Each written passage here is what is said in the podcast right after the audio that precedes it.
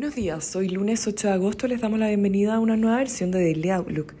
El tipo de cambio abre 913,5 pesos bajo el cierre del viernes, con los mercados rebotando ante una moderación de los temores de un actuar agresivo por parte de la Fed y tras las caídas del viernes provocadas por la fuerte sorpresa en el dato de empleo en Estados Unidos. En este contexto de mayor apetito por riesgo, el dólar a nivel global se debilita y las monedas emergentes se fortalecen.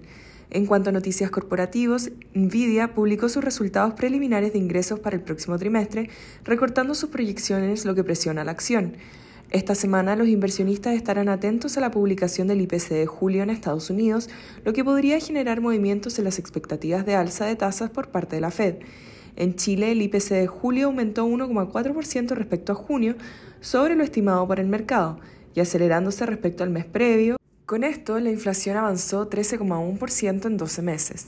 El Eurostock 50 avanza 1,3% y en Estados Unidos el S&P 500 sube 0,8% y Nasdaq 1,3% después de caer el viernes 0,2%, el S&P 500 y 0,5% el Nasdaq. Por su parte en Asia las bolsas cerraron mixtas con el Nikkei rentando 0,3%, la bolsa de Hong Kong 0,9% y el CCI 300 de China 0,2%. Los commodities operan mixtos, con el cobre ganando 0,8% y el petróleo WTI bajando 0,3% tras sufrir su mayor caída semanal desde principios de abril ante los temores que una recesión afecte en la demanda. La moneda estadounidense a través del dólar index se debilita 0,27%, mientras que el euro se fortalece 0,25% respecto al dólar.